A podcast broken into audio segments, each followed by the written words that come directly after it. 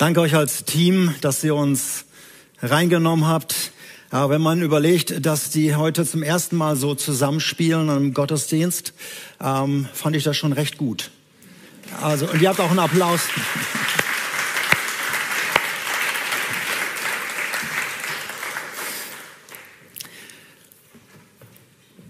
Ich möchte dir jetzt hier im Raum und dir an den Kameras zwei Texte vorlesen aus dem ersten Teil der Bibel, aus dem Alten Testament. Worte von Gott, die hineingesprochen sind in eine sehr düstere Zeit, hineingesprochen in eine Zeit, wo es dem Volk Gottes überhaupt nicht gut ging. Vertreibung, Isolation, Entfremdung, Riesenprobleme. Und ich lese aus Jesaja 41, Vers 10 und dann Jesaja 43 ab Vers 1. Fürchte dich nicht, denn ich bin bei dir. Sieh dich nicht ängstlich nach Hilfe um. Ich bin dein Gott. Meine Entscheidung für dich steht fest. Ich helfe dir. Ich unterstütze dich, indem ich mit meiner siegreichen Hand Gerechtigkeit übe. Doch nun spricht der Herr, der dich geschaffen hat und der dich gebildet hat. Fürchte dich nicht. Ich habe dich erlöst. Ich habe dich bei deinem Namen gerufen. Du bist mein. Und wenn du durchs Wasser gehst, werde ich bei dir sein. Ströme sollen dich nicht überfluten. Und wenn du durchs Feuer gehst, wirst du nicht verbrennen. Die Flammen werden dich nicht verzehren. Denn ich bin der Herr, der Heilige Israels. Deshalb fürchte dich nicht, denn ich bin bei dir. Vielleicht kennst du diese Worte schon und vielleicht hörst du sie jetzt zum ersten Mal mit ganz anderen Ohren. Persönlich dir zugesprochen. Von jemand, der dich gut kennt und der weiß, wie es dir im Augenblick geht. Und dir da wo du gerade bist, da wo du gerade zuschaust, wie es dir geht, wie es euch als Familie geht. Wir sind eigentlich in einer Serie, in einer Predigtserie, die Mark Stoßberg letzten Sonntag angefangen hat, über äh, den Loop des Lebens, über den Bauplan Gottes für ein Leben. Und eigentlich wäre heute Evangelisation dran gewesen. Gute Nachricht hören, gute Nachricht annehmen und gute Nachricht leben. Aber ich bin am Mittwoch, Donnerstag sehr, sehr unruhig geworden und merkte das, dass ich überhaupt nichts zu Papier gebracht habe. Normalerweise hätte die Predigt am Donnerstag fertig sein sollen, aber da stand immer noch die erste Seite. Ich merkte einfach, es scheint was anderes dran zu sein. Und dann gehe ich in der Regel spazieren und frage Gott, möchtest du etwas anderes haben? Ich meine, so Serien planen wir längere Zeit voraus und ist was anderes dran. Und ich hörte immer zwei Worte. Und das waren zwei englische Worte, die lauteten Fear Not. Und ich habe mit dem Herrn darüber geredet und habe gesagt, hey, das ist die Weihnachtsbotschaft, die ich vorhabe 2020. Das ist der Titel der Weihnachtsbotschaft. Ich habe keine Lust, die schon im November zu bringen. Aber diese Worte blieben. Und sie blieben auch den Freitag über. Immer und immer wieder. Also blieb mir nichts anderes übrig, als die Predigt neu zu schreiben. Und ich möchte diese beiden Worte, fear not, da steht ja auch das Wort not drin, die Engländer sagen not, diese beiden Worte dir zusprechen. Im Deutschen sind es ja drei Worte. Hab keine Angst. Fürchte dich nicht. Und die möchte ich dir so persönlich weitergeben. Und ich werde dir im Laufe der Predigt noch etwas an die Hand geben für diesen Monat, dieser Monat kann was ganz Besonderes für dich werden. Und das möchte ich gerne in der Predigt am Ende machen.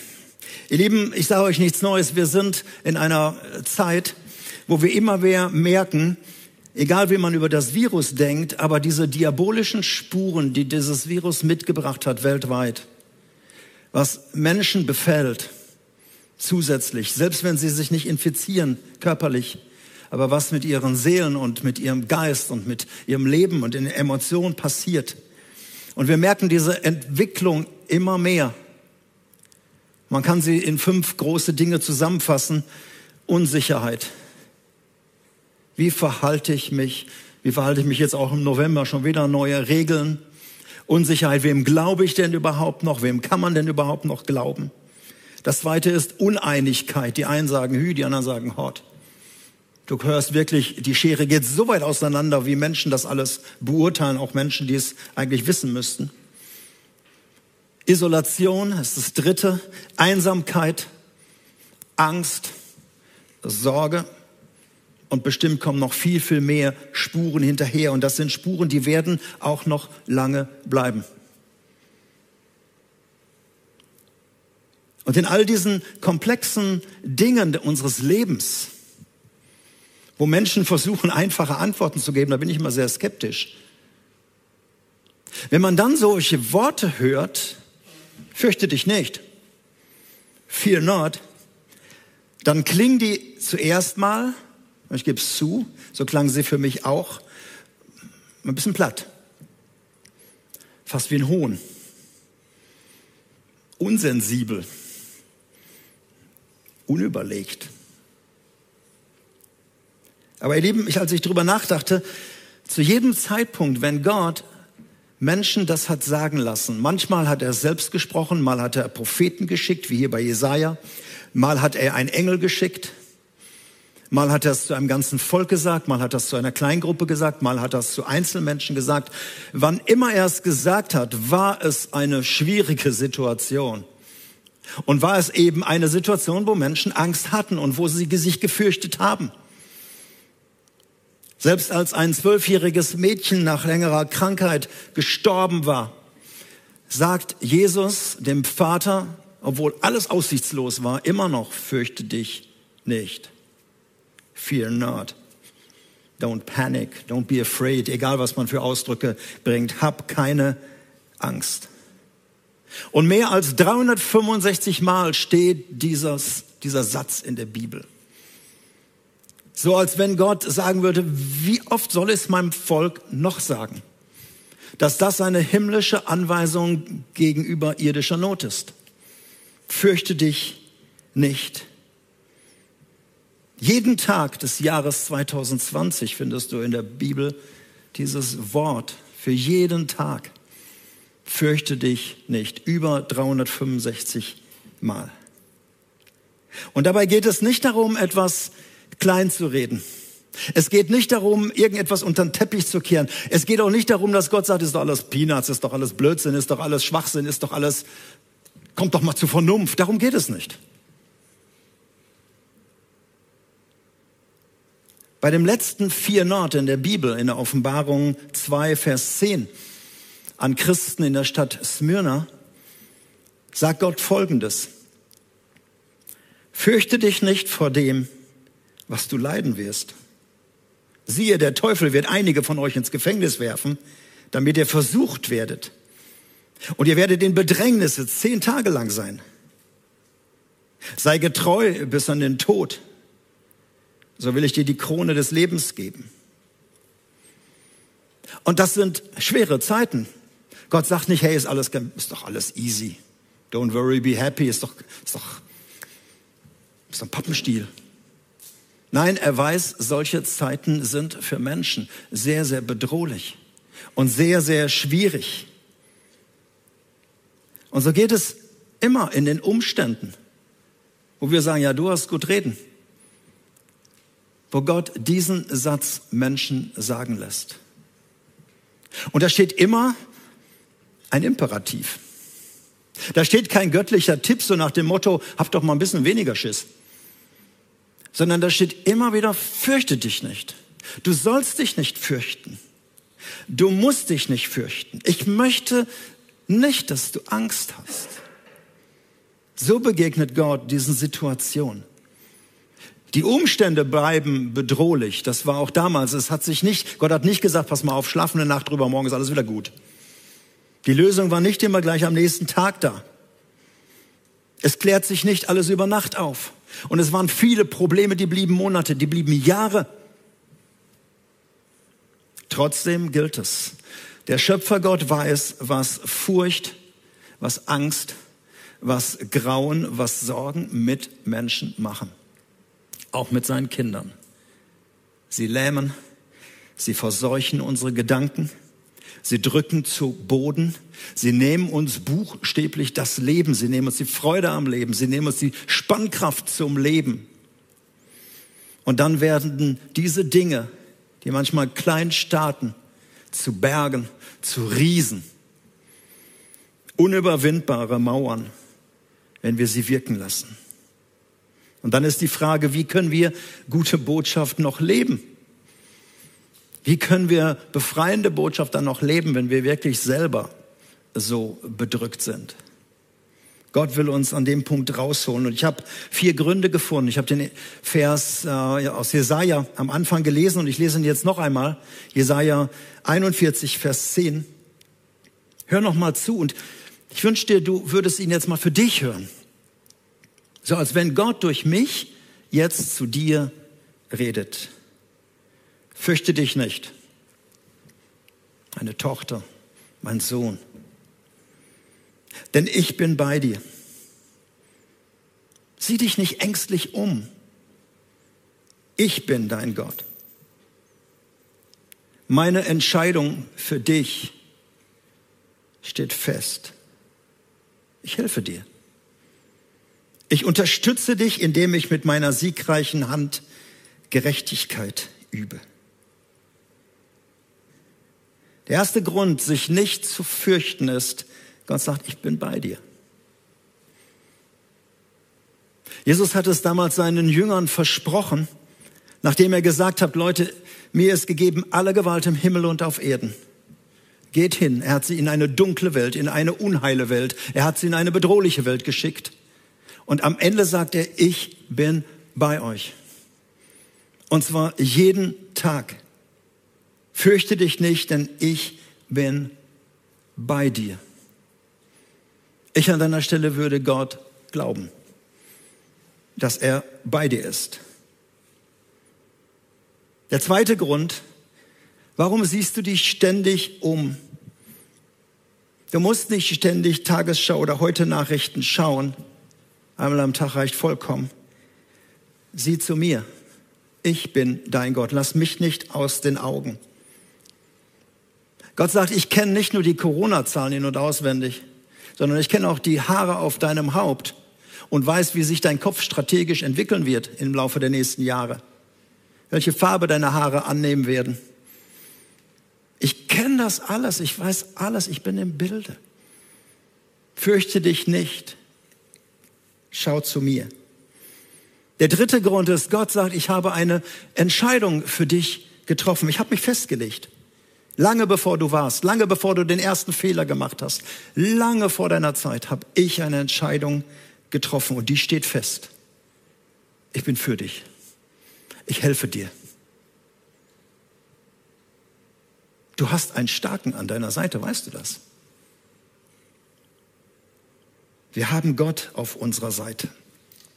Und der vierte Grund, ich unterstütze dich mit meiner siegreichen Hand, mit der ich Gerechtigkeit übe. Also Gott muss nicht üben im Sinne von trainieren, weil er das nicht auf Anhieb hinkriegt, sondern er sagt, das ist meine Hand, er braucht nur eine, wo ich Gerechtigkeit schaffen werde, auch für dich.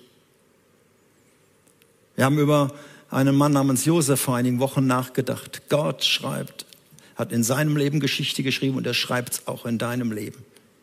Er verschafft dir Gerechtigkeit. Es geht nicht darum, dass du dich anstrengst und sagst, versuch mal ein bisschen gerechter zu sein, sondern ich bin deine Gerechtigkeit. Wird eine extra Predigt sein. Was brauchst du noch an Mut und Ermutigung? Ich lade dich ein, mal wieder die Bibel zu lesen. Nimm sie an die Hand und du siehst einen Gott, der in all den Zeiten Und wir dürfen ja nicht glauben, dass das was jetzt ganz Besonderes ist. Natürlich ist es was Besonderes, weil es weltweit ist. Aber in all den dunklen Zeiten immer wieder seine Geschichte geschrieben hat. Und dann kannst du im letzten Buch lesen, wie Gott seine Geschichte finalisiert mit dir und mit mir. Und wie er sie zu Ende bringt, menschlich gesehen zu Ende, obwohl es dann weitergeht für Ewigkeit. Das ist unser Gott.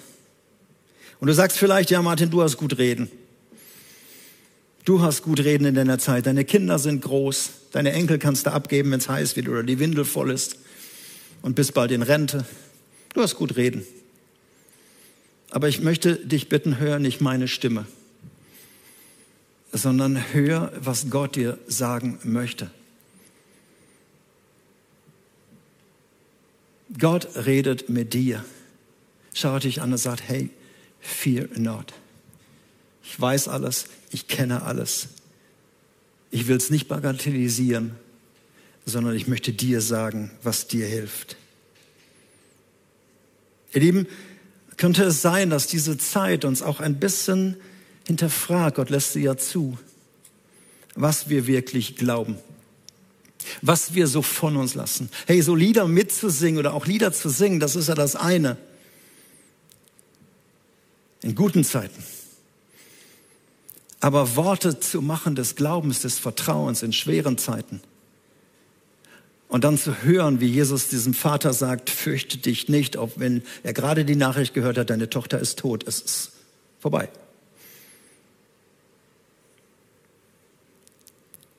Gott erinnert uns daran, ich bin dein Gott. Ich helfe dir. Ich habe eine Entscheidung für dich getroffen. Und ich helfe dir durch meine rechte Hand. Das ist kurz und knackig das, was ich zu diesen beiden Worten nur sagen möchte. Ich weiß, es ist eine Erinnerung. Du sagst vielleicht, dafür hätte ich nicht aufstehen müssen. Aber ich möchte dich wirklich dran erinnern, wer der ist, der dir sagen lässt, fear not. Fürchte dich nicht. Hab keine Angst. Im Übrigen ist das genauso ein Imperativ, wenn diese Stellen kommen, diese 365 Mal, wie die ganzen Stellen rund um Sorgen. Auch das wird verboten. Angst ist keine Alternative bei Gott. Und auch Sorgen verbietet er. Macht euch keine Sorgen. All eure Sorgen werft auf ihn. Wer kennt diese Verse nicht? Die kennen wir doch. Aber in diesen Zeiten sie zu benutzen und sie umzusetzen und sie anzunehmen, und auch nicht mehr Gott zu bitten, jeden Tag, Herr, bitte sei heute bei mir. Brauchst du ihn nicht bitten, er hat das versprochen. Ich bin bei dir. Jetzt nimm es doch mal dankend an. Es ist ein Riesenunterschied von der Gesinnung her. Fear not. Und ich möchte dir das so sagen als junge Mutter, frisch gebackener Vater, als Alleinerziehende, Alleinerziehender. Ich möchte es dir sagen als Single. Ich möchte es dir sagen als Witwe oder als Witwer. Als Arbeitgeber oder Arbeitnehmer. Ich möchte es dir sagen als politisch Engagierter, als Rentner, als Kranker oder zurzeit Infizierter oder hoffentlich nicht hier bist, als Restaurantbesitzer, als freischaffender Künstler, Veranstalter. Und ich könnte jetzt noch viele Lebenssituationen aufzeigen. Fear not. Verlass dich auf den Herrn von ganzem Herzen, verlass dich nicht auf deinen Verstand, verlass dich nicht auf Zahlen, verlass dich nicht auf Hypothesen, verlass dich auch nicht auf Verschwörungstheorien, verlass dich nicht auf falsche Propheten. Gedenke an ihn in all deinen Wegen, so wird er dich richtig führen. Ich merke, dass solche Worte, die man so, wenn man von klein auf groß geworden ist mit der christlichen Materie, und einige sind das ja, dass sie einen ganz neuen Wert und eine ganz neue Hinterfragung unseres Lebens ist. Dass Gott sagt, glaubst du mir das? Setz das um. So lebst du Evangelium aus. So lebst du gute Nachricht aus. Menschen werden dich fragen, sagen, wie kannst du so, so friedlich sein im Augenblick? Wie kannst du so furchtlos sein? Wie kannst du so gelassen sein? Und dann kannst du etwas erzählen von dem, was Gott dir gesagt hat und dass du Gott vertraust. Ich meine, ich glaube an Gott, sagen viele. Aber ich vertraue meinem Gott, dass er mich meint, ist nochmal was ganz anderes. Aber ich möchte dir jetzt etwas noch mitgeben an die Hand. Das sind nicht nur, dass es nicht nur Worte jetzt sind, sondern ich möchte dir jetzt gerade für den Monat November etwas mitgeben. Menschlich gesehen distanziert dieser Monat uns dann noch mehr. Wir sollen unsere Kontakte auf ein Minimum beschränken, nur was noch sein muss. Wir werden noch distanzierter vielleicht sein in diesem Monat, noch verunsicherter, noch mehr vereinsamen. Das kommt auf uns zu. Wir haben jetzt auch im Augenblick keinen schönen Sommer. Ich habe geguckt, die nächsten 14 Tage werden relativ sonnig, bisschen kühler. Aber wir haben nicht den schönen Sommer, wo wir Fahrrad fahren können und draußen rumlaufen können. Das ist vielleicht auch wirklich ein dunkler Monat. Aber ich möchte dir was an die Hand geben, was dich vielleicht jetzt im Augenblick ein bisschen befremdet, nämlich das Abendmahl. Ich möchte dir Zeichen und Zeichenhandlung mit an die Hand geben, was du mitnehmen kannst in diesen November hinein, wo du nicht extra ein Ticket ziehen musst, sondern was du zu Hause tun kannst. Ihr Lieben, Gott hat den Menschen immer wieder Zeichen gegeben, um sie zu erinnern. Der Regenbogen, wo Gott sagt, hey, das ist das Zeichen der Treue Gottes und das ist das Zeichen, dass ich das nie wieder mache. Und auch das Abendmahl, das, was Jesus seinen Jüngern ich hätte fast gesagt, spendiert hat, aber wie er mit seinen Jüngern zusammen war, übrigens für ihn eine sehr dunkle Zeit, auf die er zuging, der Kreuzigung und der Folter und all dem, was er erleben musste. Und er hat mit ihnen noch einmal Abendmahl gefeiert. Das sind die Zeichen der Erinnerung, Brot und Wein. Und sie sollen uns daran erinnern, dass Gott eine Entscheidung getroffen hat. Also habe ich die Welt geliebt dass ich meinen Sohn in diese Welt gesandt habe, damit jeder, der an meinen Sohn glaubt, nicht verloren geht, sondern ewiges Leben hat. Das ist die Entscheidung Gottes. Kannst du nachlesen, Johannes 3, Vers 16. Und Jesus sagt, so oft ihr von dem Brot esst und von dem Kelch trinkt, ich erkläre gleich ein bisschen, verkündet ihr das, diese Entscheidung Gottes. Und nehmt sie in Anspruch, dass sie auch für dich ganz persönlich gilt. Ich möchte jetzt keine Theologie des Abendmahls machen. Dazu habe ich die Zeit nicht, sondern möchte euch mit hineinnehmen. Die ersten Christen waren so begeistert, als sie das hörten. Sie haben das täglich in ihren Häusern gefeiert. Kannst du nachlesen in Apostelgeschichte 2. Täglich. Die kamen zusammen. Die haben gebetet und die haben Lobpreis gemacht, die haben eine Menge gemacht, aber sie hatten auch täglich Abendmahl zusammen gefeiert. Und das ist möglich. Wir dürfen nicht vergessen, ihr Lieben, dass zwei Drittel aller Christen, und das sind Hunderttausende in aller Welt, nie das Abendmahl in den normalen, wie in einer Kirche, in einer Messe, in einem schönen Gottesdienst, wo es gereicht wird oder wie man auch immer feiert. Sie haben es nie erlebt, weil sie es nicht dürfen. Sie dürfen nicht in Gottesdiensten zusammenkommen. Ihnen bleiben nur die Häuser und manchmal das noch niemals, wenn sie alleine sind. Und sie müssen sich etwas einfallen lassen wie sie diese beiden Zeichen so für sich in Anspruch nehmen. Und deshalb möchte ich das heute einfach reinbringen. Du kannst Abendmahl feiern mit deinem Ehepartner. Vorausgesetzt, er geht mit dir den Weg und teilt deinen Glauben. Du darfst Abendmahl feiern mit deinen Kindern, mit deiner Familie. So einfach wie möglich. So ganz, ganz einfach. Und ich stelle mir das vor, hey, dein Teenager oder dein Achtjähriger, der seinen Eltern Brot und Wein reicht. Du denkst vielleicht jetzt im Augenblick, also das macht er nicht, das trinkt er alles selber aus. Aber einfach zusammen zu feiern, mit den Kindern mal drüber nachzudenken, diese Geschichten zu lesen und sie hineinzunehmen in deine Häuser. Solange wir als Kleingruppen noch zusammen sein dürfen, könnt ihr das im Hauskreis feiern. Aber bald werdet ihr das digital machen müssen. Aber das geht auch. Dass jeder dort vor seinem Bildschirm sitzt und ihr Abendmahl zusammen feiert.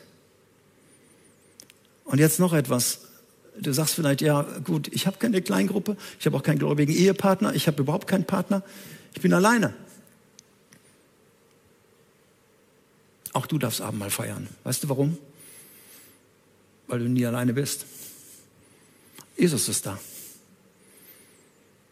Und wo Jesus ist, ist auch immer der Vater. Und wo der Vater ist, ist immer der Heilige Geist. Dann ist er schon zu viert. Das ist schon ein kleiner Hauskreis. Und du kannst mit ihm feiern. Wirklich. Ganz alleine mit Jesus. Ich werde dir das gleich erklären. Vielleicht sagst du, ja, ich würde das gerne machen, aber ich habe gar keine Entscheidung für Jesus getroffen. Hey, kein Thema. Triff sie doch heute. Entscheide dich, Jesus einzuladen in dein Leben. Sagt, ich, ich, ich brauche jemanden. Ich brauche jemanden meiner Seite. Ich möchte dir einen tollen Bibelvers vorlesen. Ganz für dich alleine. Und wo Jesus dir sagt, dass er nur eine Person braucht. Die Offenbarung 3, Vers 20. Ich stehe vor deiner Tür und ich klopfe an. Vielleicht schellt er auch. Und wenn jemand meine Stimme hören wird und die Tür auftun wird, zu dem werde ich hineingehen und das Abendmahl mit ihm halten und er mit mir. Von Jesu Seite aus kein Thema. Er sagt nicht, da müssen mindestens zehn andere noch sitzen, damit das eine Kleingruppe ist. Und da muss mindestens noch irgendein Pastor bei sein. Es reicht, wenn du ihm die Tür aufmachst. Und das kannst du jetzt tun. Das kannst du in, nach dem Gottesdienst tun. Jesus einzuladen, nicht als Gast in dein Haus, sondern als Hausherrn. Dass er der Chef deiner Hütte wird, deiner Lebenshütte wird. Und dass du sagst, Jesus, ich brauche dich. Ich brauche nicht jemand nur in diesen einsamen Zeiten, sondern ich brauche dich für mein Leben. Und dann kannst du zum ersten Mal mit ihm Abendmahl feiern. Und bist schon weiter als viele andere Christen, die schon lange dabei sind. Du alleine. Was brauchst du dazu? Du brauchst keinen schicken Anzug. Du brauchst auch nicht unbedingt eine Kerze. Du brauchst auch keine Tischdecke. Du brauchst auch keinen Pastor dabei oder auch keinen Priester dabei. Das hatten die ersten Christen alles nicht, wenn sie in den Häusern gefeiert haben. Und ich sage dir eins, wenn Jesus da ist, ist sowieso mal ein Priester da. Sogar der hohe Priester. Und deshalb darfst du Abendmahl feiern. Ich gehe jetzt mal zu meinem Sessel hier, wo ich eben schon gesessen habe.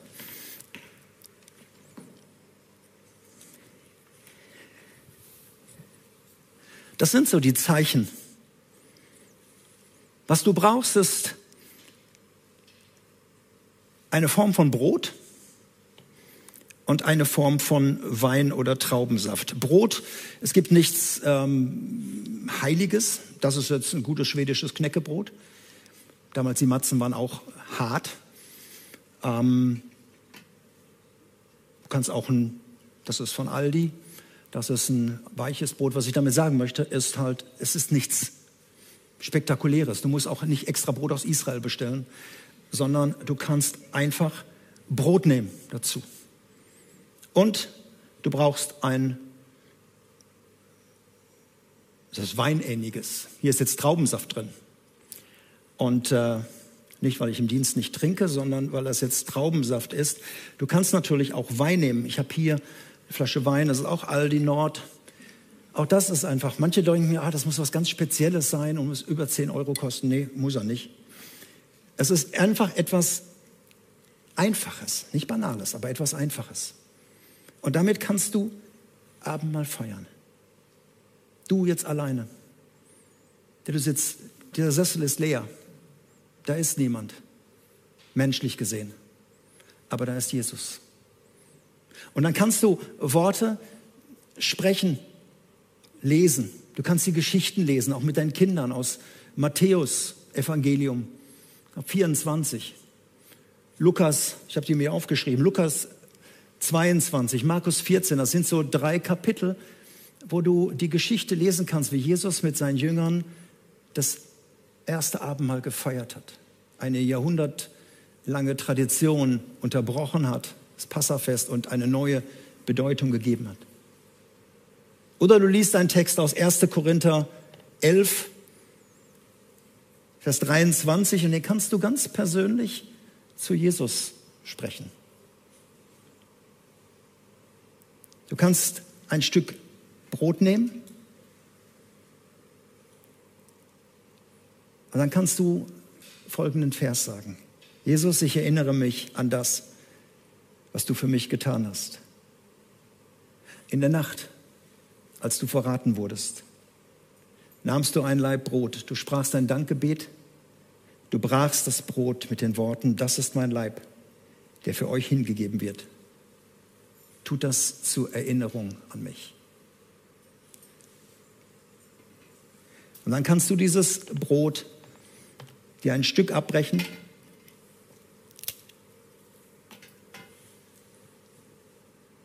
Gott danken und essen.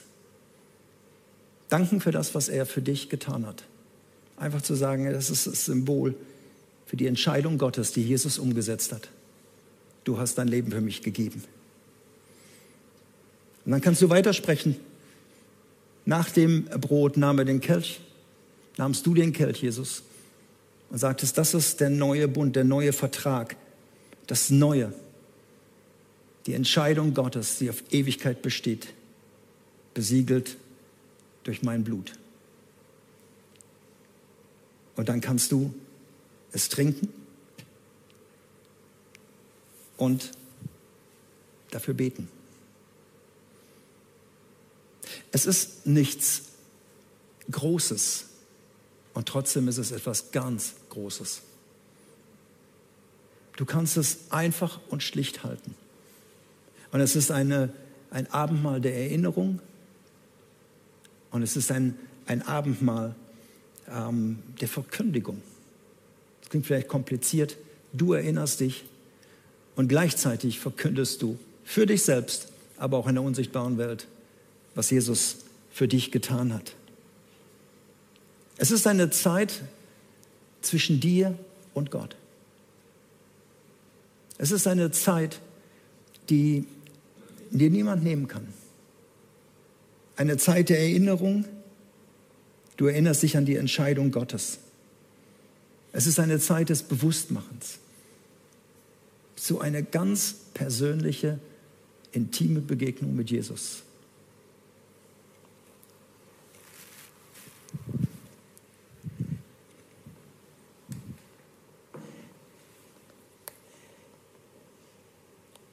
Ihr Lieben, ich lade euch ein, dass ihr in Anlehnung an die ersten Christen, die das täglich gemacht haben, dass wir den November nehmen und so oft wie möglich Abendmahl feiern. Ich empfehle dir persönlich täglich. Und damit entwerte ich nicht das Abendmahl, also das ist doch nichts tägliches. Du feierst es täglich. Wiesel und ich haben gestern Abend damit angefangen, und wir werden es im Monat über tun. Und werden dieses Abendmahl zusammen feiern.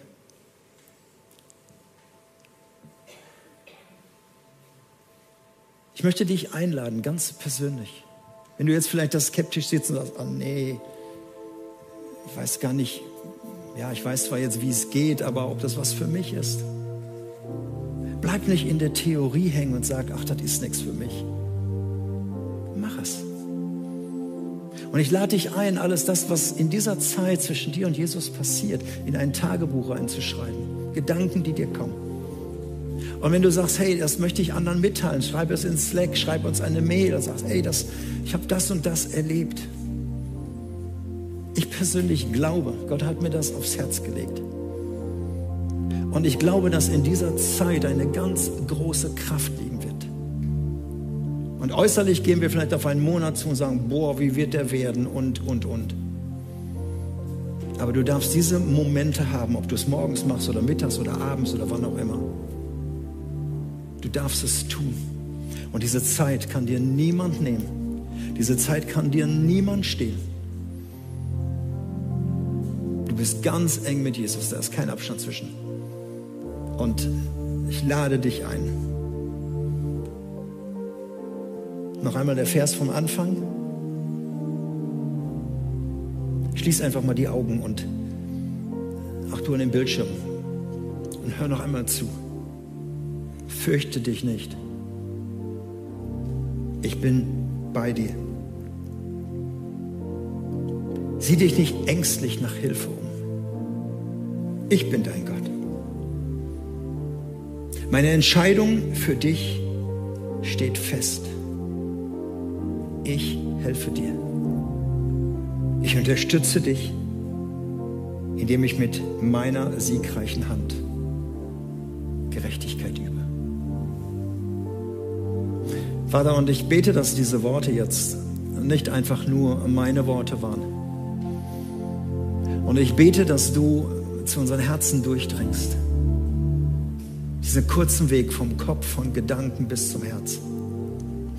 Und dass wir es aus deinem Mund hören.